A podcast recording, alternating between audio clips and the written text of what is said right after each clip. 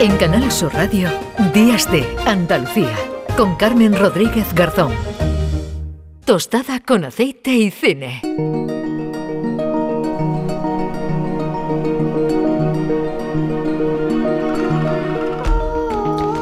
Pues del bar al cine con Juan Luis Artacho, ¿qué tal? Hola Carmen, buena. Ya te ríes antes de saludarme ni nada, es que no te ha gustado lo de que te he mandado. Hombre, que me recibes ya con, con, alcoholes, con espirituosos, qué maravilla a estas horas. Con moderación, bueno, a estas horas yo creo que un poquito temprano para tomar una como, ginebra.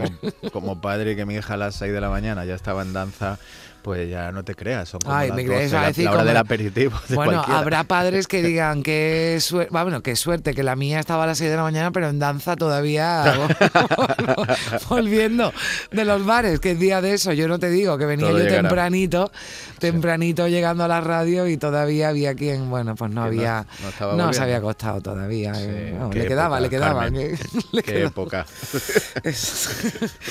bueno, si me vienes a mí relatando, digo, esto es lo que te da cumplir año, yo relatando. ¿Verdad? y te das cuenta que te hacen mayor, ¿eh? Vas viendo cómo vuelven y tú hmm. te vas al trabajo.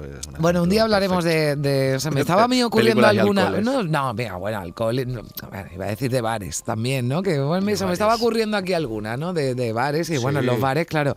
Estaba pensando, bueno, para, para otro día lo, lo hacemos, pero hoy, hoy no. Hoy vamos a hablar de arte que en fin, ayer se celebró el Día Mundial del Arte y podríamos haber elegido muchas, ¿verdad, Juan Luis? Porque hay muchas películas que de alguna u otra forma pues el arte, la actividad creativa, ¿no? Está, está presente, pero teníamos que elegir tres y, y Bueno, en el formato del, programa que solemos hacer de seleccionar tres películas, pues em, hemos escogido temas muy diferentes. Yo creo que alguna va a mm. sorprender porque toca, digamos, el tema pictórico de una manera un poco eh, no tan en profundidad. No es una película que claramente entra en las listas de mm. películas sobre arte, pero que el arte tiene un protagonismo también importante eh, en, en la peli, ¿no? Entonces, si te parece, arrancamos con el tren de John Frankenheimer.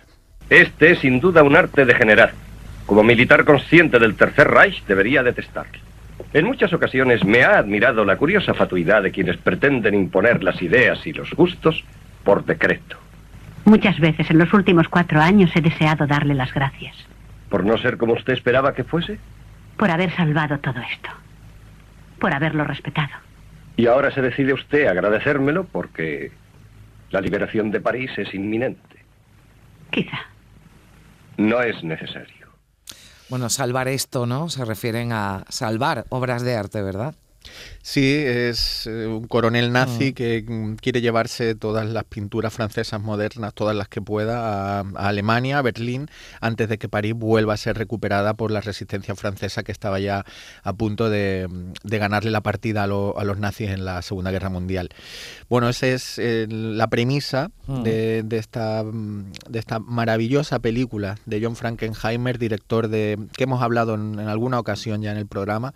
Por ejemplo, recuerdo la última hablamos de Ronin, eh, pues Frankenheimer es un director de la, de, la generación de la televisión que se llamó de los años 50 de Estados Unidos, con Sidney Lumet, Arthur Penn. Por ejemplo, Arthur Penn empezó a dirigir esta película y al tercer día lo despidieron. Ah, sí. Estas cosas que no hoy si ocurrirían tendrías mil demandas y no podrían hacerlo. Bueno, no, no sé, ¿no? No es, lo, no es lo habitual, ¿no? Que un director empiece una película y lo largue. Bueno, sí, en aquel tiempo claro, en aquella época aquí ya estaban terminando un poco la época de, ese dominio de los estudios de Hollywood, de, pero sí, era así, el que mandaba era Selnick Warner y tenía a su cargo a actores, directores, era su servicio, era como una cosa casi egipcia, ¿no? De, con sus esclavos y si no le funcionaba lo cambiaba a otra película y el, lunes se ponía a hacer un western, el martes te ponía a hacer una película de policíaco y si no salía pues lo cambiaban porque estaban a su trabajaban para ellos, ¿no? No eran contratados por película y y bueno, pues no sé, por ejemplo, aquí que es una película eh, con Bart Lancaster, pero en otras que hemos hablado de Kirk Douglas, por ejemplo, en ah. Espartaco también despidieron eh, a Anthony Mann, que no era un cualquiera, y trajeron a, Kubrick, ¿no? Pues bueno, esto no, no era que fuese mm. habitual, pero ocurría. Y bueno, pues de echar a Arthur Penn, que es otro director de mucho prestigio, pues entró Frankenheimer y hace una película... Mm, mm, maravillosa y con mucho, muy febril, muy intensa. Eh, me recuerda a mí muchas cosas a veces a Orson Welles en el tipo de narración de, los contrapicados. Eh, y después lo que te cuenta es eso, la escena inicial es increíble, cómo se van viendo, cómo van metiendo Monet, Picasso, Cézanne, Matisse, Van Gogh en cajas de madera y le van poniendo el sello con el nombre de estos pintores y cómo se lo tienen que llevar em, para los trenes y que salga el tren em, para, para, Berlín. Y entonces la película es cómo los franceses, liderados por Bart Lancaster, que es uno de los que llevan la locomoción, tienen, van poniendo trabas para que ese tren nunca salga y ese patrimonio eh, de la humanidad, pero en concreto francés, pues no, no salga de París y se, y se lleven los alemanes estas obras de arte que la quieren eh, por, por, su valor económico, no tanto por mm. el artístico, excepto este color el nazi que, que, sí es, ¿no? tiene, mucha sensibilidad y de hecho le, decía a esta mujer que era la que la que tenía la, esto en el arte de ahí en París le decía que las obras se habían salvado gracias a él, que habían protegido ese espacio porque él pues eh, llegaba y veía cualquier cuadro de, estos grandes autores y se emocionaba profundamente a pesar de ser del Tercer Reich. Bueno, pues eh, yo no la he visto, pero esta me la me la Esa apúntatela de verdad porque es muy entretenida, muy romántica y es una, auténtica maravilla, aunque es un drama bélico, pero mm. con, con, muchos momentos que te recuerdan casi a Casablanca de, de algún, mm. de algún punto, ¿no? Y, y, es muy entretenida y tiene muchas lecturas y una película muy recomendable. Pues ya lo saben, apúntenla, yo me la apunto, el tren de Frankenheimer y la siguiente, bueno, hablabas antes de Kirk Douglas, ¿no? Que es el protagonista de la que viene después. El loco del pelo rojo de Vincent Minelli. Querido Teo, tenías razón. Qué bien se está en casa. Esto es vivir en paz. Gracias a ti la vida vuelve a parecerme preciosa. Algo digno de estimación y de amor. De nuevo me he puesto a trabajar. Sabes que hace años, siempre que veía algo que me impresionaba, sentía la necesidad de dibujarlo, de expresarlo sobre el papel aunque lo haga de una pues manera un poco burda. Carmen Minelli, director de, musicales como Brigadoon, como Gigi, eh, también de dramas como Cautivos del Mal. Bueno, un, tipo que ha trabajado en la Metro con películas con mm. muy coloristas y ha trabajado con muy buen gusto, un tío muy culto. Eh, es normal que para hacer El Loco del Pelo Rojo, que era algo que él quería hacer además, pues lo llamasen para hablar de, de, Van Gogh mm. y de los colores de Van Gogh que están tan bien tratados en esta película del 56. Minelli, ya te digo, uno de los directores más cultos y, se nota en sus películas que hay una elegancia en todos los detalles que él cuidaba hasta el último, hasta el final y, aquí pues porque podía hacer un biopic al uso y te metes en, la vida realmente en el tormento de, Van Gogh, de todo su sufrimiento hasta que llega al final a su locura, em, pues lo va narrando con una maestría, con un guion que es una genialidad y no se queda en el típico acercamiento melodramático de, mm. de un artista. Va mucho más allá y en sí misma es una obra de arte eh, por, esa utilización de los colores que parece que estás en un cuadro de Van Gogh y eso es muy difícil, en sobre todo en aquella época donde no había, eh, digamos, tratamiento de, por ordenador después, ¿no? Bueno, pues eh, esta, esta película que, bueno, hay quien dice, ¿no? Que afectó especialmente, ¿no? A Kirk Douglas después de, de hacerla, ¿no? No sé si se metió demasiado en el papel.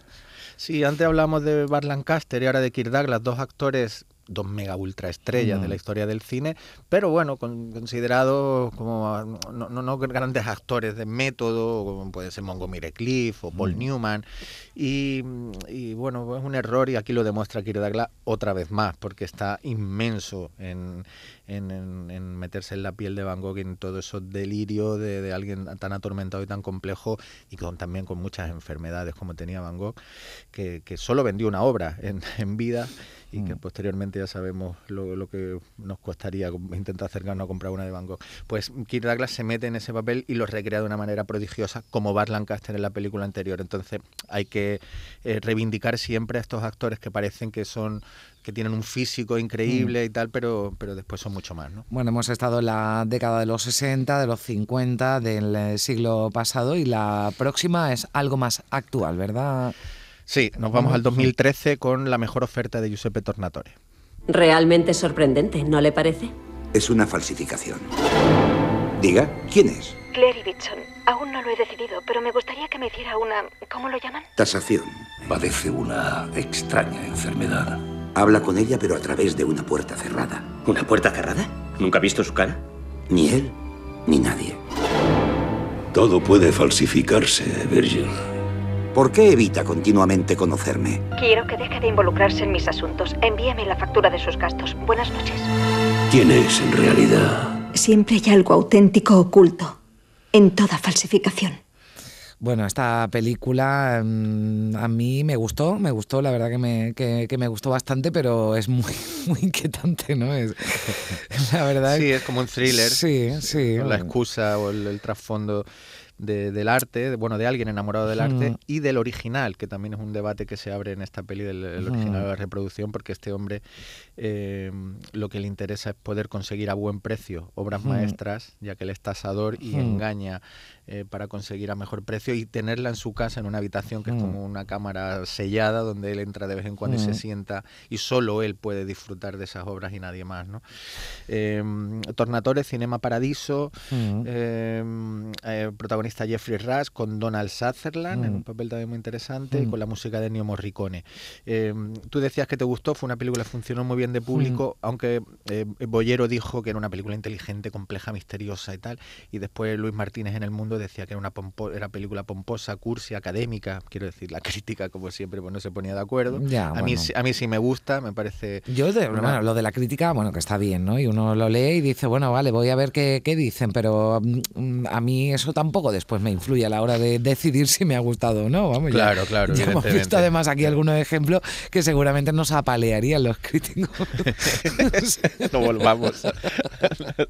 Así que no, pero está, la verdad que me, que me gustó además me gusta mucho Geoffrey Rush y la verdad es que me, me bueno, me, me pareció la película muy clásico siendo un mm, director no, Tiene un giro, tiene un giro interesante, es. decir, que tampoco voy a querer desvelar. para público, mm. que están jugando con un guion donde tienes tu sorpresa, donde te van llevando para que haya una tensión y, lo que quieren contarte una historia lo mejor posible y que te tengan en, vilo todo, toda la película y lo consiguen, ¿no?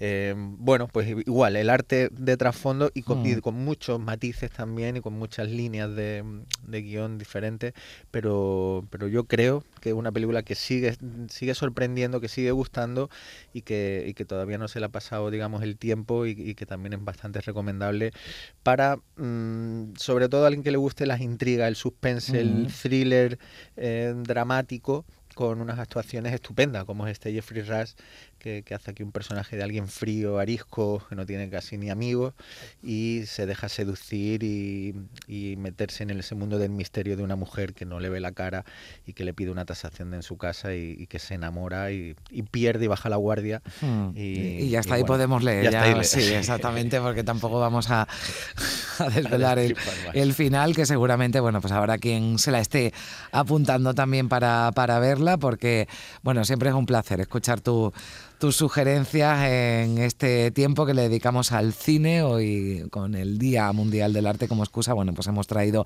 películas muy distintas, que no entre, entre sí, pero que, bueno, de la que eh, el arte y la pintura, ¿no? Sobre todo forma eh, parte protagonista. Bueno, Juan Luis, que tenga buen domingo, que descanses y que la niña hoy se acueste temprano, ya que se ha levantado temprano. Esperemos, esperemos que sí, que no se eche siesta.